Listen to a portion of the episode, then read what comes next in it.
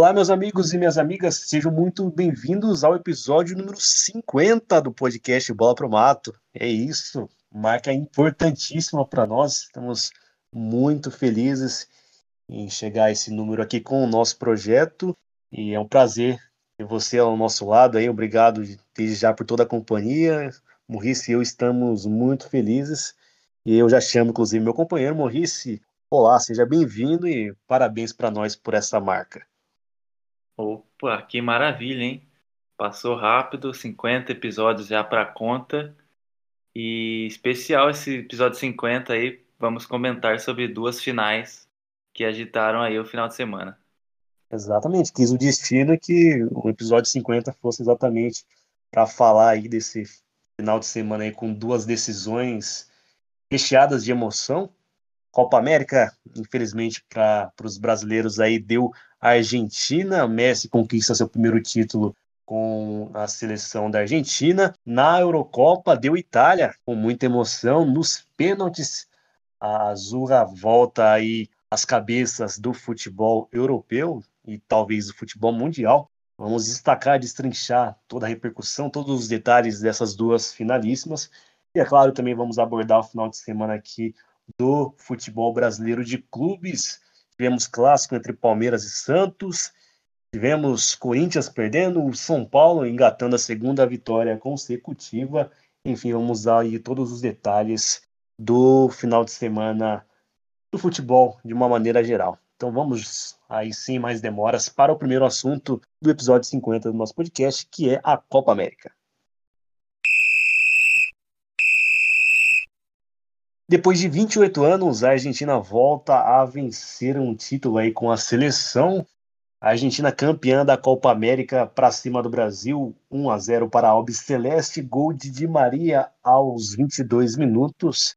Como eu disse, primeiro título desde 93, né, fazendo 23 anos que a 28 anos que a Argentina não vencia. Primeiro título de Messi pela seleção é, num jogo que foi bem truncado. Na verdade, a gente espera né, que o Brasil e a Argentina seja bastante disputado, com muita catimba, muita falta, mas acho que esse talvez tenha sido até um pouco acima do tom. Foram pouquíssimas oportunidades de gol, é, muitas faltas cometidas ao todo, 41 faltas cometidas pelas duas seleções, nove cartões amarelos, enfim, um jogo bem travado. E começou primeiro com o Brasil mais adiante, teve uma chance com o Neymar, mas acabou sendo travado e depois não conseguiu chegar muito.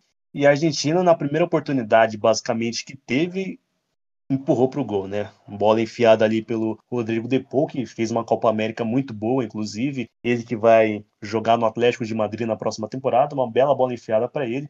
Renan Lodge falhou no corte de Maria com a frieza que ele é peculiar, jogou por cima do Ederson e abriu o placar. Depois disso, o Brasil tentou responder. E quando eu digo Brasil tentando responder, é basicamente Neymar tentando responder, porque praticamente jogou sozinho, era quase todas as ações ofensivas passavam pelos pés do Neymar e acabou ficando até isolado. Faltou muito do Everton Cebolinha para dar oportunidade. O Richardson oscilou muito durante o jogo.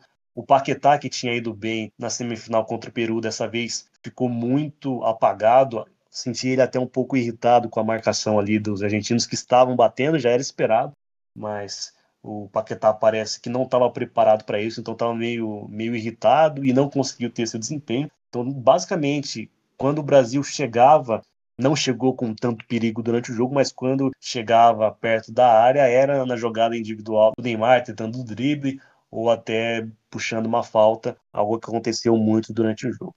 Segundo tempo, ainda o Brasil indo mais no ataque, a Argentina não fez praticamente quase nada depois que fez o gol, né? Ficou nessa marcação, às vezes tentava segurar a posse de bola, mas já a, a posse voltava para o Brasil e era bola no Neymar durante o primeiro tempo, no segundo tempo a mesma coisa. Só que no começo do segundo tempo o Brasil ainda foi um pouco mais incisivo. Teve um gol do Richarlison, né, que foi anulado. Disse que o Richardson oscilou, né? Durante o primeiro tempo ele não apareceu. Teve esses lampejos no início do segundo tempo, em que ele teve um gol anulado, justamente. É... Ele estava impedido ali no lance, e depois uma jogada maravilhosa do Neymar, jogada individual, deixou o Richardson na cara do gol e acabou chutando em cima do goleiro Emiliano Martinez. Depois disso, o Brasil ficou tentando, é, tentou martelar, foi para cima, sempre com o Neymar, sempre driblando, mas faltou é, um pouco mais de efetividade, não conseguiu quebrar as linhas, não conseguiu chutar tanto a gol. Tanto que o, goleiro Emiliano Martins foi trabalhar mesmo só no finalzinho com o chute do Gabigol, quando o Brasil já estava naquela empurrança.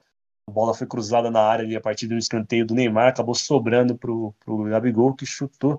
E aí obrigou o, o Martins a fazer uma defesa, mas faltou um conjunto ali do Brasil, ficou dependendo muito do Neymar, que foi detido, digamos assim, foi é, neutralizado através da marcação da Argentina. A gente tem que destacar também que foram muitos desarmes também a gente não pode deixar de destacar que a Argentina bateu muito, bateu bastante e acabou segurando Neymar. Não tivemos outra válvula de escape e o título acabou ficando aí para a Argentina. E no finalzinho ainda teve um, lance com o Messi, né, um contra-ataque, em que ele teve a oportunidade de matar o jogo ali, acabou desperdiçando de uma forma até grosseira. Vai até falar daqui a pouco, né, do, da partida bem ruim, bem apagada do Messi.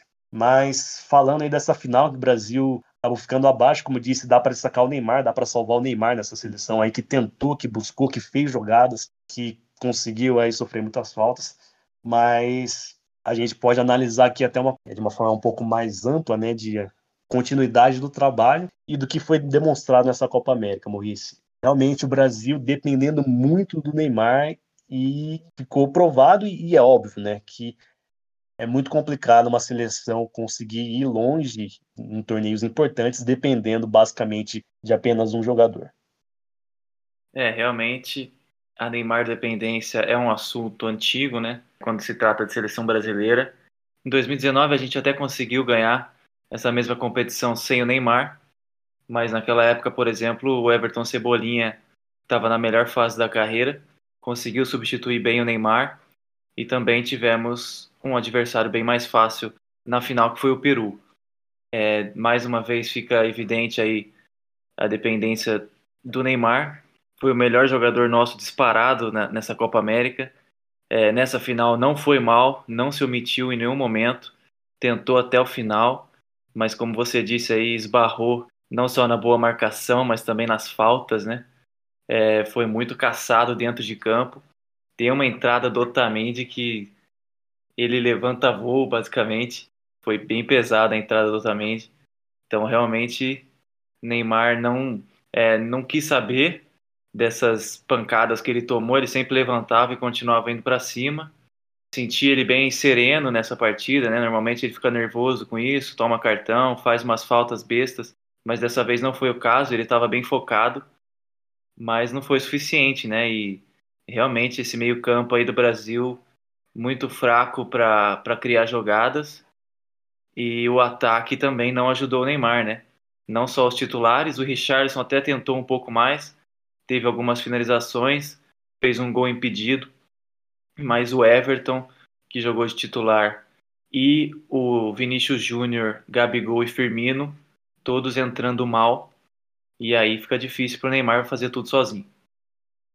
Exatamente. Até Moisés embalando que você falou né, da questão do meio-campo. É, vamos falar primeiro né, do que aconteceu no segundo tempo. Né? O Brasil precisava do empate, mas o Tite acho que ele acabou ficando um pouco desesperado. Né? O Brasil já estava sem criatividade no meio de campo e ele tratou de acabar com o meio-campo, literalmente, porque o Brasil terminou o jogo com apenas um meio-campista de ofício, que era o Casemiro, né? É, pois é, o Tite realmente teve uma atuação ruim também. Ele até deu mais tempo para o Vinícius Júnior, né? Uma coisa que eu estava esperando ele fazer. Nos outros jogos, o Vinícius às vezes nem entrava, ou entrava faltando 10, 5 minutos para acabar o jogo. Dessa vez ele teve mais tempo, mas acabou não indo bem. É, ele substituiu o Fred, dessa vez acho que ele acertou, né? Porque o Fred realmente foi um dos destaques negativos aí do, do primeiro tempo no Brasil. Mas acabar só com o Casemiro é muito complicado, né? O meio-campo do Brasil foi engolido pelo meio-campo da Argentina. A partida que fez o Depou foi gigante. Para mim, ele e o Di Maria foram os melhores aí dessa final. E realmente, Brasil sofrendo muito nessa parte do campo. E é meio tenebroso pensar para o futuro, né? Copa do Mundo já é ano que vem. E esse meio-campo aí precisa de diversos ajustes E se o Tite continuar aí, deve continuar, né? O presidente da CBF falou que ele continuaria até a Copa do Mundo, deu a palavra dele. Então a gente imagina que o Tite vai ser o técnico do Brasil na Copa do Mundo, vai ter muito trabalho aí com esse meio-campo, porque acho que é a parte mais bagunçada da nossa seleção. Exatamente, e até destacando né, o que, o reforçando do que eu tinha dito, é, o Brasil terminou só com Casemiro no meio-campo e terminou na, no final ali da partida com é, Richarlison, Neymar, Gabigol, Roberto Firmino, Firmino e, e Vinícius Júnior. Cinco atacantes e um volante ali. Realmente ficou totalmente desconjuntada a, seleção. Eu fico até imaginando se o Brasil conseguisse empatar como é que jogaria a prorrogação, né, sem meio campo para combater, sem ninguém para marcar. Acho que o Tite foi meio, sei lá, quis ser muito ousado e acabou sendo até demais, bagunçou todo o time. Tudo bem, o meio campo já não tinha ido bem né, durante a partida, mas também acho que não era essa solução colocar cinco atacantes para ficar aquele bumba meu boi. Então acho que o Tite também foi mal nessa organização aí, nessas mexidas do segundo tempo. É, Morris citou muito bem né, essa questão do meio campo eu acho que também é um problema é, gritante. Eu diria até, Maurício, que talvez o Paquetá tenha sido uma boa notícia, uma notícia talvez otimista, o que dá alguma esperança para o segmento aí da seleção brasileira, que apareceu em alguns momentos até que bem na Copa América. Então talvez pudesse ocupar aquela faixa ali de terceiro homem no meio campo, mas também não é nenhuma unanimidade mas eu vejo ali também no lado do Casemiro uma lacuna muito grande, né? Eu acho até que o desafio para o Tite é achar alguém. Nem que talvez ele escale, escale mal, mas acho que falta material humano para esse meio campo, falta talento, tirando o Casemiro, que é incontestável, e nas laterais também, né, Maurício? Problema grave, acho que são os, os dois principais problemas da seleção o Tite vai ter que se virar. É, sem dúvida, são os dois maiores problemas. É, o Danilo, acho que foi uma Copa América regular aí dele, nada demais. Acho que fez o que a gente esperava, né? Ele é um jogador regular, eu acho que ele não é nada demais. Tem um bom empresário, né? Porque só joga em time gigante. mas não é um jogador ruim, mas também não é, na minha opinião, um jogador para ser titular da seleção brasileira. É, na lateral esquerda também temos problemas, né? Porque o Renan Lodge é, também não conseguiu fazer uma boa Copa América. Teve a falha que resultou no gol da Argentina, né? Uma falha individual bem grave para uma final. E ele também não vinha numa boa temporada no Atlético de Madrid, então não dava para confiar muito nele. E no banco aí temos Emerson, recentemente aí contratado pelo Barcelona, mas também não conseguiu aparecer bem nessa Copa América, até entrou nessa final. E o outro lateral é o Alexandro, que já teve seus momentos como titular também, mas não consegue se destacar. Então, realmente, para o ano que vem, para a Copa do Mundo, é, Tite deve estar com diversas dúvidas na cabeça, porque nenhum lateral se destacou nessa Copa América. É isso, eu fico na expectativa, né? Talvez de o Alexandro retomar a sua, sua boa forma e também pelo desenvolvimento do, do Emerson, né? Ele é muito promissor, muito elogiado, não à toa se transferiu aí para o Barcelona. Eu acho que no Betis ele fez uma boa temporada, é de se aguardar e talvez de ter uma esperança, porque realmente precisa de lateral direito, né? A, a seleção, o Danilo também concordo que é um jogador muito mediano para ser titular. E falando desse meio campo também, né? Eu disse do Paquetá, e aí do lado do Casemiro tem essa lacuna e até comparando, fazendo uma projeção aí para a Copa do Mundo, né, que é o grande objetivo de qualquer seleção, a gente vai comparando, né, com, com as outras seleções ao redor do mundo, da, do formato de meio de campo, né, dos, da característica dos jogadores, jogadores com bom passe, mas que também sabem marcar.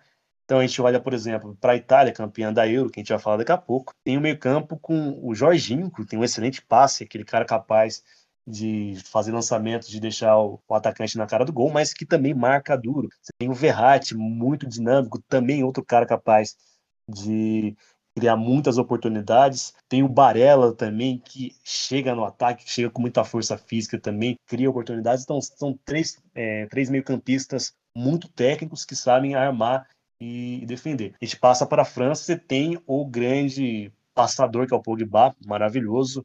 Você olha para Portugal, por exemplo, tem o Bruno Fernandes ali para armar, tem o próprio João Moutinho, que é muito técnico. Olhamos para a Inglaterra, tem o Rice, que é um bom passador, tem o Mason Mount, que aparece também para armar. Aí você chega no Brasil, tem o Casemiro, que é um cara mais de marcação, não é esse cara do último passo. Do lado dele fica esse buraco e tem o Paquetá aí que pode vir a ser. Então, realmente é, é preocupante, como eu disse, o Tite vai ter que caçar e se virar aí, porque olhando para, digamos, para o cardápio disponível, a coisa não é muito animadora para a seleção brasileira. Último assunto aí que eu quero falar dessa final da Copa América é a atuação do Messi, né, Maurício? Foi, vamos dizer, né, não vamos economizar não, o Messi foi muito mal nessa final. É, realmente não fez um bom jogo. É, teve apenas uma chance de gol ali na, no final da partida, seria a chance para matar o jogo. Ele acaba tropeçando ali, perdendo um gol que ele não costuma perder. Então isso demonstra que ele estava com certeza muito nervoso, muito pressionado. Acabou não precisando daquele gol, né? A Argentina para vencer, mas realmente ele foi mal. Porém, o que salva ele foram as outras partidas, né? Ele foi eleito o melhor do torneio, é, acabou sendo o artilheiro da Copa América e o jogador que mais deu assistências também. Então isso livra um pouco a barra dele porque realmente ele foi importante durante todo o torneio. Foi eleito aí o melhor da Copa América com justiça. Porém, realmente nessa final ele foi muito abaixo e a Argentina contava mais com ele. Sorte da Argentina que teve a falha ali do Renan Lodge para deixar o Di Maria na cara do gol, porque se não tem essa falha aí, tenho muitas dúvidas se a Argentina conseguiria fazer algum gol. Pois é, Messi levou sorte aí, contou com a parceria aí dos seus companheiros, mas a Copa América incontestável dele, né? Quatro gols e cinco assistências aí pro Lionel Messi. Consegue aí tirar essa carga, essa pressão que ele tinha, né, no, sobre ele. Acaba, acaba sendo assim, apesar de eu particularmente aqui botando um pouco da paixão, eu nunca torço para a Argentina, né? Não, não vejo sentido torcer para a Argentina, mas acaba coroando aí a carreira do Messi, obviamente. Apesar de que eu acho que ele não tinha que provar mais nada. Ele não tem que provar mais nada, o Cristiano Ronaldo não tinha que provar mais nada, mesmo antes de ganhar a, a Eurocopa, né? Mas sempre tinha aquela cobrança, né? Ah, não sei o que, chega em Portugal, não faz nada, chega na Argentina, não consegue, pipi, popopó. E aí eles foram lá e conseguiram deixar, assim, quase incontestável, né? A, a grandeza, né? A grandiosidade dos dois. Apesar, como eu disse, eu achava que não, não era necessário. E aí o Messi tira essa carga, acho que lava a alma também do torcedor argentino que esperava muito tempo por essa vitória e teve esse gosto mais que especial, né? Uma vitória fora de casa ainda contra o Brasil. Bom, esses foram os destaques da Copa América. Acompanhamos agora a sequência de trabalho do Tite, muita discussão se ele deveria sair ou não. Como o Maurice disse, a CBF garante que ele fique. Vamos acompanhar agora como é que vai ser o desempenho nessas eliminatórias da Copa do Mundo do Catar do Mundo que acontece no ano que vem. Bom, agora então a gente passa para o outro, para outra finalíssima, né? Outra decisão desse final de semana é, em torneios de seleções, que foi a Eurocopa Itália campeã.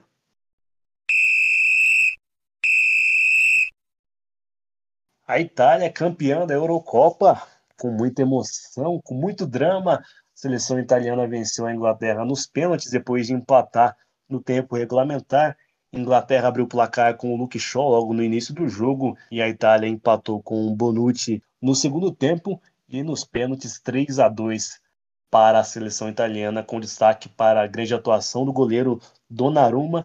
Morrice, Itália jogou melhor, essa partida mereceu o título, né? Sim, eu achei que mereceu. Achei que a Itália foi melhor também, mas o começo foi bem complicado, né? Não só o começo, mas o primeiro tempo inteiro. O gol do Luke Shaw logo no começo foi um, um balde de água fria para todos os italianos, não só para a torcida, né? O time da Itália sofreu muito, sentiu muito esse gol no começo e é claro que isso é natural, né? É muito difícil de acontecer um gol tão cedo assim numa final tão grande. O gol sai antes dos dois minutos ali, se eu não me engano, 1 minuto e 58 segundos. Então é um gol relâmpago e uma bela jogada ali da Inglaterra, né? O gol foi bonito. O Luke Shaw fez um, um belo torneio, um dos destaques da Euro é, na posição dele, né?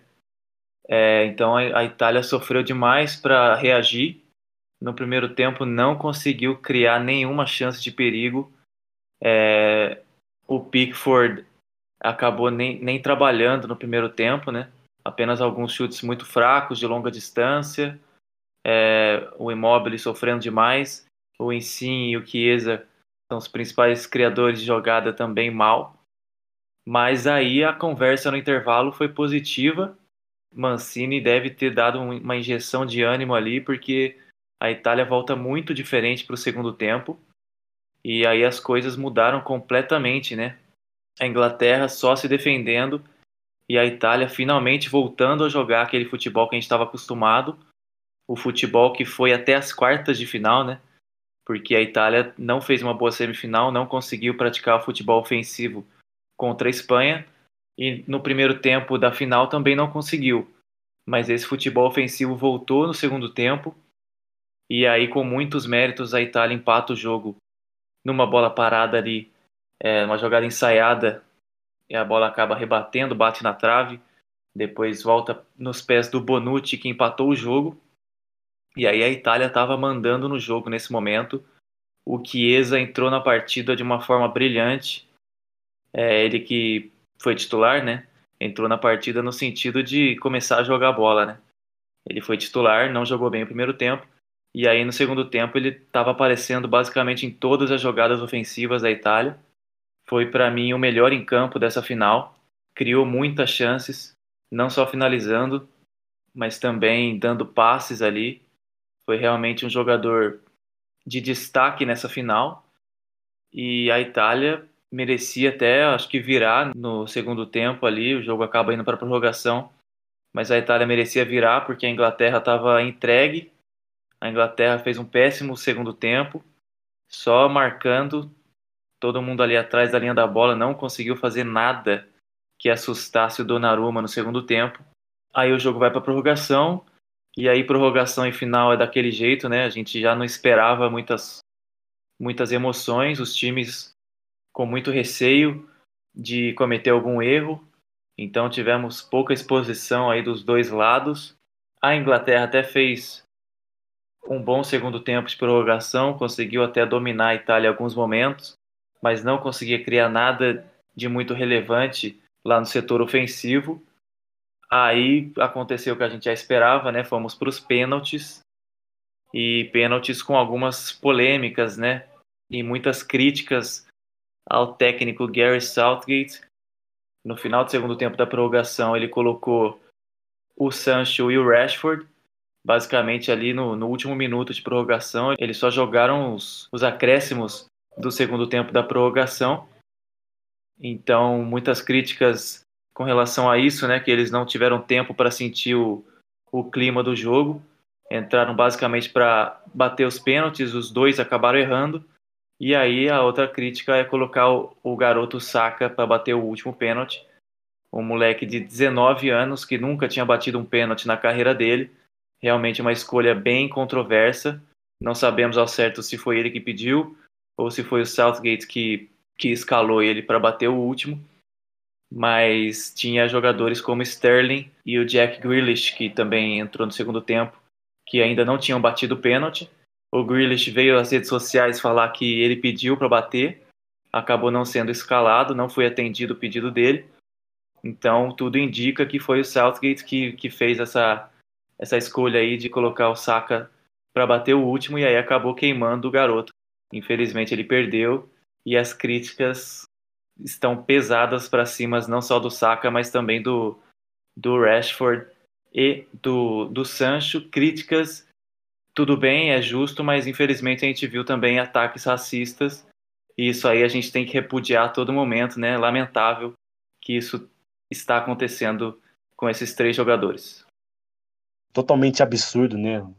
pessoal perde totalmente a noção e ataca de forma racista é, é ridículo mesmo, nojento.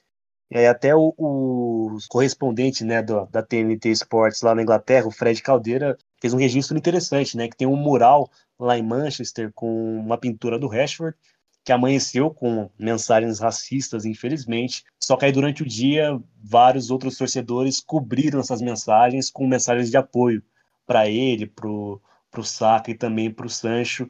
Isso foi muito bacana, né? Acabou, ele até falou, o amor é, venceu o ódio naquela situação. Ainda bem, né, que o futebol respira, tem, ainda tem gente que tem um bom coração, mínimo de, de respeito ao próximo, e foram lá e encobriram é, essas mensagens racistas aí para cima do, do Rashford e também rebateram também as, as críticas é, racistas contra o Saka e o Sancho. Mas falando né, do, do futebol ali dentro da, das quatro linhas, né, no caso ali das penalidades, aparentemente mesmo foi uma escolha do, do Southgate. Né? Não sei se o Saka pediu para cobrar, não ficou muito claro isso, né? Mas mesmo se ele tivesse pedido, acho que não deveria ser o quinto pênalti, né? Um pênalti decisivo é, não poderia cair nos pés do garoto, que, como você bem disse, Maurício, nunca tinha batido um pênalti na vida, né? Foi bater justo esse.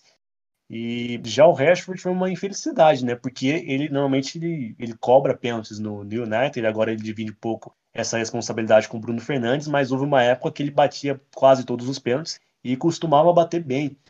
E talvez por falta de aquecimento, não sei, de, desse ritmo de jogo. Ele não fez uma boa temporada também, quer dizer, oscilou bastante no United, né? Deu uma, teve bons e maus momentos, terminou a temporada embaixo, então é, entrou pouco na Eurocopa também. Então esses motivos acho que acabaram desembocando nessa falta de confiança e ele acabou tirando muito do, do Donnarumma. E o Sancho também, que é um craque, muito bom jogador, acabou de se transferir para o Manchester United e acabou também perdendo.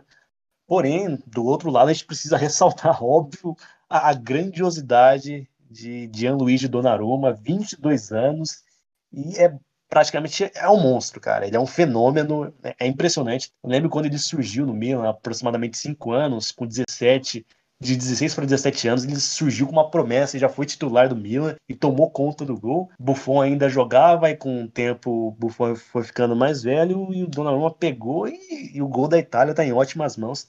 E realmente grandiosa a atuação de Donnarumma mais uma vez já tinha sido importante contra a Espanha na semifinal, na, nas quartas de final contra a Bélgica também foi importante é, defendendo uma bola do Lukaku e principalmente uma do De Bruyne, defesas importantíssimas, enfim. É impressionante como joga esse goleiro da Itália. E a gente aproveita agora para falar né, dos pontos positivos. Não dá para deixar de destacar, Maurício, essa mudança de mentalidade né, implantada pelo Roberto Mantini, que deixou a Itália mais ofensiva, um time de mais posse de bola, que marca sufocando. É, ao contrário do que a gente estava acostumado, uma Itália mais defensiva e praticando, entre aspas, um jogo mais feio. É, e a gente tem que dar muitos méritos para o Mancini, porque ele foi ousado, né? É uma coisa muito difícil de se fazer. A Itália já tinha essa mentalidade defensiva aí há muitas décadas, sempre um time conhecido por sua defesa forte, e agora um time conhecido por seu ataque, né? Muitos méritos então para o Mancini nessa conquista. Realmente impressionante o que ele fez. É, não conseguiu imprimir esse jogo ofensivo em todas as etapas dessa conquista, né? Como eu disse, na semifinal não conseguiu fazer isso e no primeiro tempo da final, mas com certeza na maior parte do torneio é, deu muito gosto de assistir essa Itália, uma equipe que pressiona demais a saída de bola do adversário, que recupera muito as bolas no sistema ofensivo e que faz gols, que faz muitos gols e que sempre busca é, ter a posse de bola, mas não aquela posse de bola passiva, né? Uma posse de bola bem agressiva e trouxe frutos. A Itália aí campeã com justiça e eu esqueci de mencionar uma coisa é, na minha análise a Itália não ganhava a Eurocopa desde 68, né? Então a gente falava muito da Inglaterra que só tem um título é, em 1966 da Copa do Mundo, mas a Itália também não ganhava uma Euro há muito tempo por isso que a celebração foi bem grande é, lá, lá em Roma. E vinha dessa pressão de não ter participado né, da última Copa do Mundo em 2018. Citar também, a gente precisa destacar, óbvio, essa defesa maravilhosa da Itália, né? essa dupla que há muito tempo faz sucesso na Juventus, né? Bonucci e Chiellini, muito experientes, muito seguros. Né? É impressionante o entrosamento dos dois, somado ao Donnarumma, que eu já acabei de, de citar, como é grande, tem um futuro promissor, agora deve ir para o Paris Saint-Germain, então tende a crescer ainda mais. Gianluigi Donnarumma, muito jovem, e também destacar isso os brasileiros, né? Os brasileiros naturalizados é, italianos, o Rafael Toloi, que foi reserva, atuou por pouco tempo na Euro, mas principalmente o Jorginho, né? Que foi muito importante, e, e o Emerson. Perdemos aí alguns bons valores para a Itália. É, infelizmente para nós brasileiros foi um pouco triste, né? Ver a comemoração é, dos, dos naturalizados, né?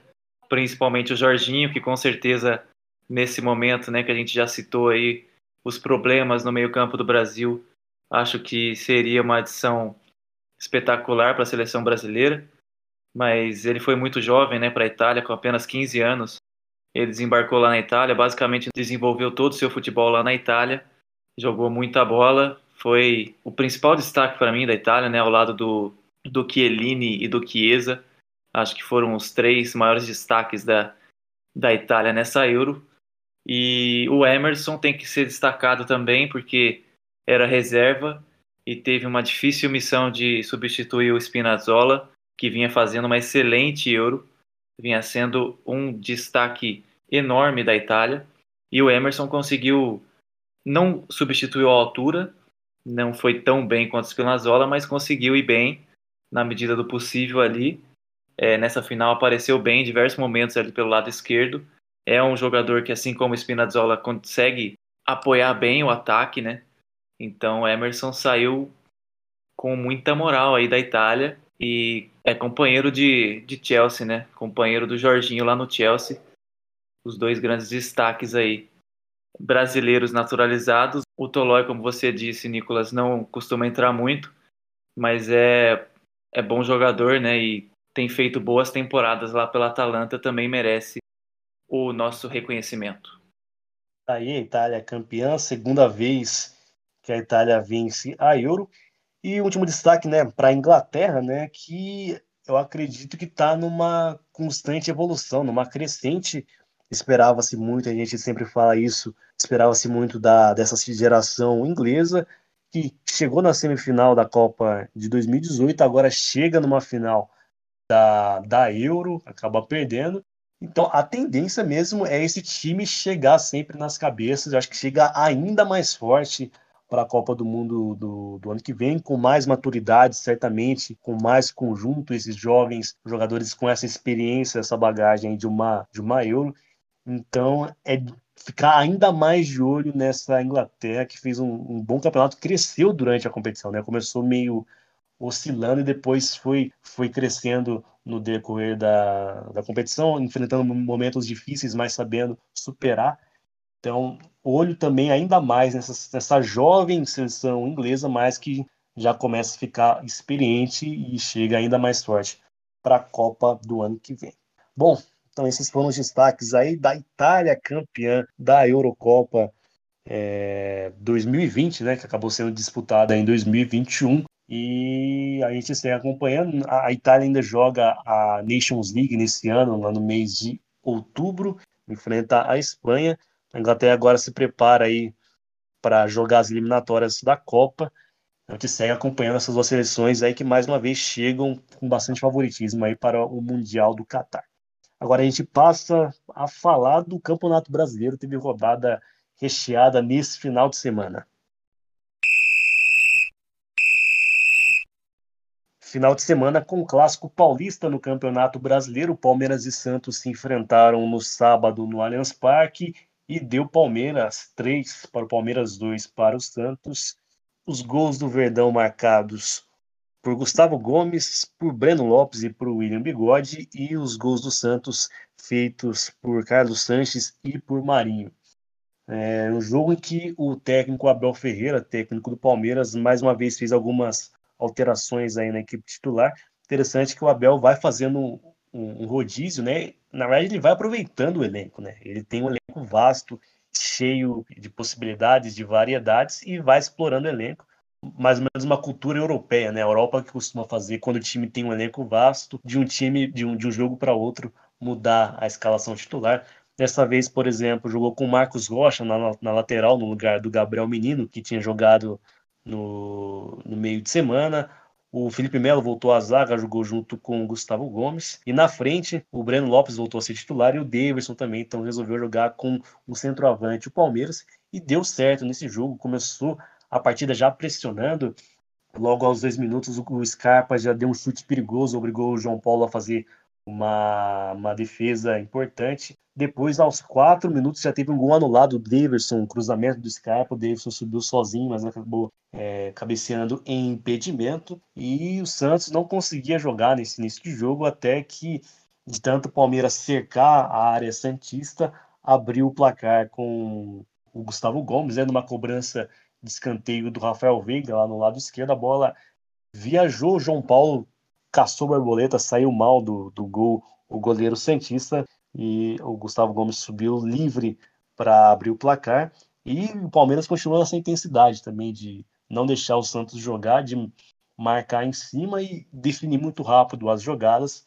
Logo aos 21 minutos, o Breno Lopes ampliou para o Palmeiras. É interessante que voltou aquela característica já que a gente conhece do Palmeiras, né? Muito baseado em bolas cruzadas, bolas aéreas e também explorando a velocidade, no caso desse jogo do Breno Lopes. Antigamente era do Rony, mas Rony foi reserva nesse jogo, então o Breno Lopes ali teve a bola ajeitada ali pelo, pelo Rafael Veiga, foi mais rápido do que a defesa Santista e, ampliou o placar. Esse gol também interessante, que veio do lançamento do Felipe Melo, o Davidson brigou lá no alto, enfim, Palmeiras explorando esse jogo que nem sempre é muito bonito, a gente tem que reconhecer, não é muito bonito. Davidson brigando por cima, uma bola toda hora bola alçada na área, mas que muitas vezes é eficiente. E no caso aqui, parecia até que seria uma goleada, né? Com a intensidade que o Palmeiras estava no ataque, parecia que ia abrir alta vantagem. Mas depois desse segundo gol aí do Breno Lopes, o Palmeiras deu uma pisada no freio, foi diminuindo a velocidade. Entretanto, o Santos não conseguiu responder muito bem. Teve apenas uma oportunidade com o Marinho, uma cabeçada que acabou passando à esquerda do, do goleiro Jailson, mas nada demais ainda da equipe Santista, com muita dificuldade para criar. O Marcos Guilherme, que vinha numa boa fase, não apareceu muito bem nesse jogo, não conseguiu imprimir sua velocidade. O Santos, mais uma vez, sim, jogando sem o centroavante de ofício, estava com Lucas Braga, Marcos Guilherme e Marinho. O próprio Marinho também não apareceu muito bem. O, o Jean Mota também não conseguindo conectar seus lançamentos, que são é, que é a, a sua principal característica. Então o Santos com o primeiro tempo muito pobre, depois o gol do Palmeiras ficou muito morno a, o jogo na primeira etapa.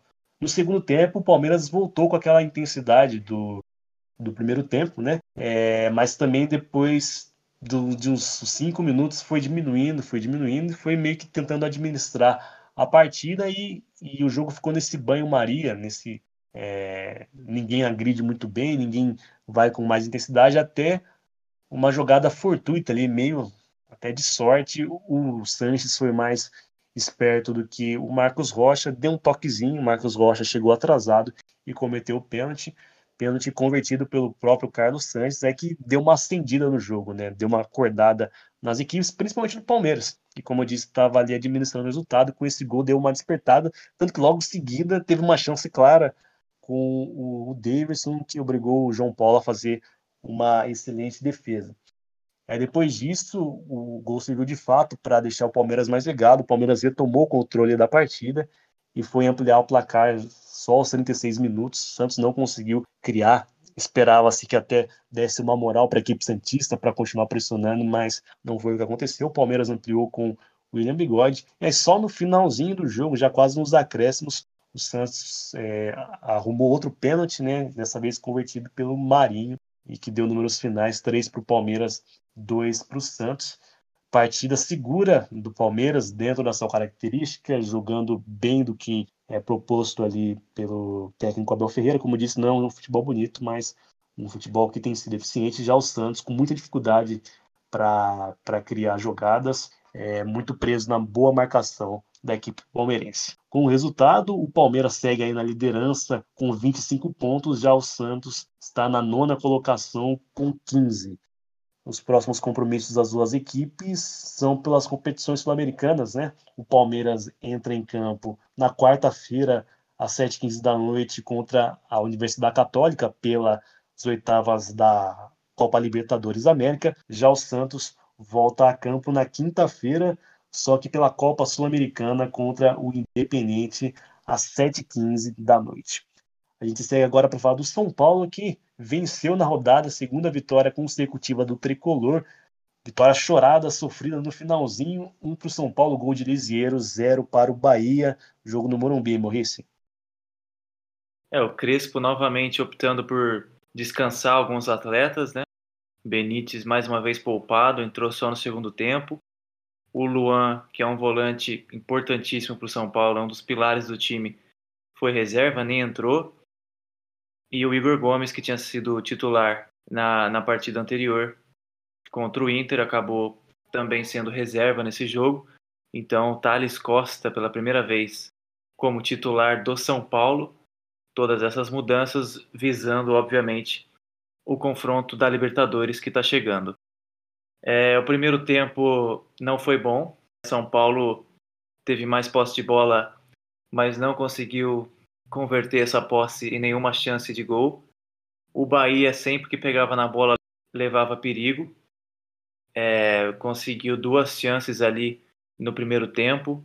A primeira, logo no início do jogo, é uma chance clara de gol que o Bahia perde. Diego Costa acaba salvando em cima da linha de cabeça. Um gol perdido do Bahia.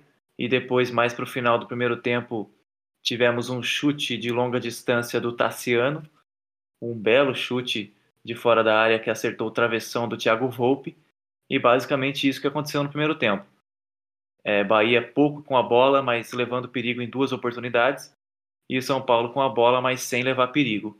É, no intervalo, provavelmente a conversa do Crespo fez muito efeito e aí o São Paulo voltou melhor. É, voltou com a mesma posse de bola, porém dessa vez levando perigo e criando oportunidades de gol é, o Bahia não conseguia chegar com perigo, diferente do primeiro tempo. Então tivemos um Bahia sem a bola, bem acuado, e quando pegava a bola não conseguia criar nada. São Paulo rapidamente já recuperava a posse de bola para partir para cima e criar um novo ataque. Entrada do Benítez e do Igor Gomes melhorou o time. São Paulo continuou em cima, continuou pressionando, criou uma chance boa com o Gabriel Sara, que foi uma volta importante, né? O Gabriel Sara voltando de lesão aí foi uma volta importante para o São Paulo. Ele acaba perdendo uma chance boa de gol. É, pouco tempo depois, outra chance clara, perdida dessa vez pelo Galeano, que entrou no segundo tempo. E essa sim, a chance mais perdida do jogo.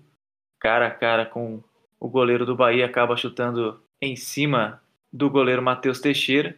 E aí, no final do jogo, aos 47 do segundo tempo veio a recompensa por tanta pressão do São Paulo. Eu achei justo esse gol, São Paulo merecia a vitória. Gol do Lisieiro e uma bela assistência do Reinaldo. Reinaldo voltando nesse jogo também, tinha sido poupado contra o Inter, fez um cruzamento perfeito na cabeça do Lisieiro, que nunca tinha feito um gol de cabeça na carreira dele. Agora fez um gol importantíssimo aí para o São Paulo finalmente uma sequência de duas vitórias para o tricolor. Estava precisando muito desse respiro.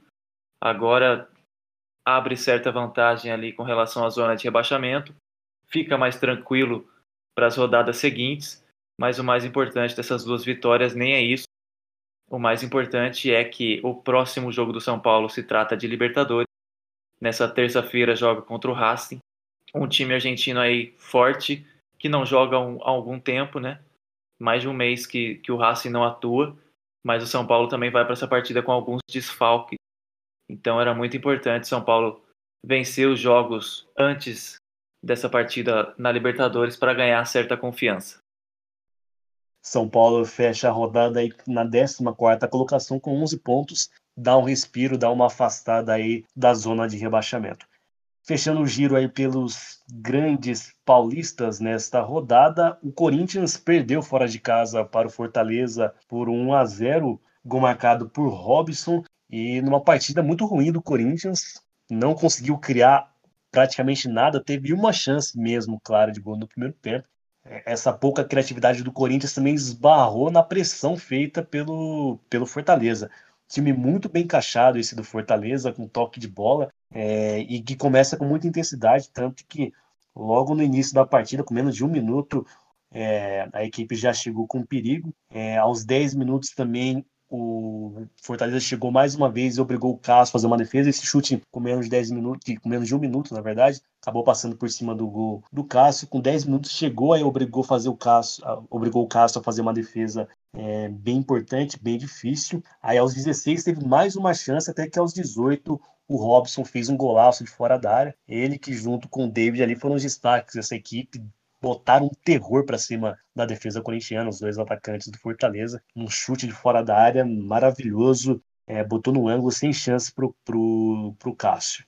E depois desse gol aí, o Fortaleza foi dominando a partida, o Corinthians tentou reagir, mas não conseguia chegar com muita intensidade, ficou muito preso nessa marcação do Fortaleza, que recuperava a bola muito rápido e já respondia com muita velocidade. Aí teve só essa uma oportunidade que eu citei no começo do, do meu comentário aqui, que foi já quase com 30 minutos de jogo. Fagner, numa jogada individual, costurando a defesa do Fortaleza, entregou para o Matheus Vital, lá na ponta esquerda, ele cortou, deu um chute de perna canhota para uma defesa aí do goleiro do Fortaleza. Também foi só o Corinthians, foi essa chegada de, de perigo basicamente no jogo inteiro, né?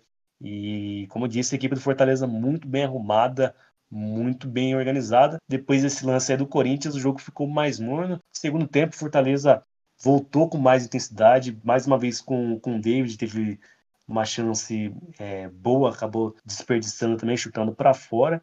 Aí aos 15 minutos o jogo deu uma cabeçada, mas também que passou sem, sem perigo nenhum. E aí depois disso o jogo ficou bem xoxo, bem morno. Fortaleza mantendo a posse de bola e garantindo o resultado. É, bom time do Fortaleza, né? Tá na quarta colocação do campeonato, é, com um bom trabalho aí do técnico argentino Juan Pablo é, Vojvoda. Muito bom, bom trabalho feito pelo treinador e parece interessante, bem organizado esse time do Fortaleza. Já pelo lado do Corinthians, é, como eu falei, o Fagner, que fez a última, única jogada individual que levou perigo, né? Tá, tocou para o Matheus Vital. É, talvez tenha sido destaque, mas também não dá para destacar tanto, porque de uma forma geral o Corinthians foi muito mal nessa partida. O jogo que aparecia muito bem, que estava aparecendo bem né, nas últimas, nos últimos jogos, não conseguiu é, aparecer.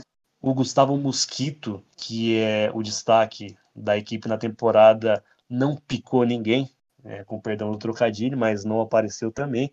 E realmente o jogo, atuação pífia, fraquíssima da, da equipe corintiana, que fica apenas na 12 colocação do Campeonato Brasileiro com 14 pontos. Fortaleza, como eu disse, é um destaque interessante, está na quarta colocação do Campeonato Brasileiro. Só encerrando aqui o nosso episódio, o último destaque fala da Caldense, que jogou neste final de semana pela Série D do Campeonato Brasileiro e goleou o Águia Negra do, do, de Mato Grosso do Sul, Caldense 6, Águia Negra 2, né? Destaque desse jogo aí pelo lado da Caldense, o Gabriel Santos, que marcou três vezes. O Caio Ribeiro e o Mariotto também fizeram para a Caldense. E o Souza também anotou outro gol da veterana. O Souza fez o gol contra, ele que é jogador do Águia Negra. Com o resultado aí, a Caldense fica na segunda colocação no grupo, a seis, com 13 pontos. Vem fazendo uma campanha boa a veterana no Campeonato Brasileiro da Série D. Morrice algum destaque para finalizar essa edição especial do nosso podcast? Acredito que falamos de tudo, né? Passamos a régua, então, né? Falamos bastante coisa, final de semana recheado e fizemos todo o estrago que podíamos. Bom, esse então, um abraço, obrigado viu, pela companhia e até o próximo episódio. Grande abraço, tamo junto. Lá se foi o episódio 50 e é nós. Até a próxima. Até, meu querido, obrigado a você que nos acompanhou mais esse episódio, que vem nos acompanhando aí é, nesse início nosso de caminhada. Eu repito, muito importante, é muito especial essa data, esse marco para a gente aí, um projeto que a gente iniciou aí depois de nos graduarmos em jornalismo e buscamos sempre fazer o melhor, sempre trazer as boas análises, informações e sempre contamos aí com a sua audiência, com o seu carinho. Muito obrigado. Esse foi o episódio 50 do podcast Bola pro Mato e nos encontramos no próximo episódio, episódio 51, na próxima sexta-feira. Um abraço e valeu!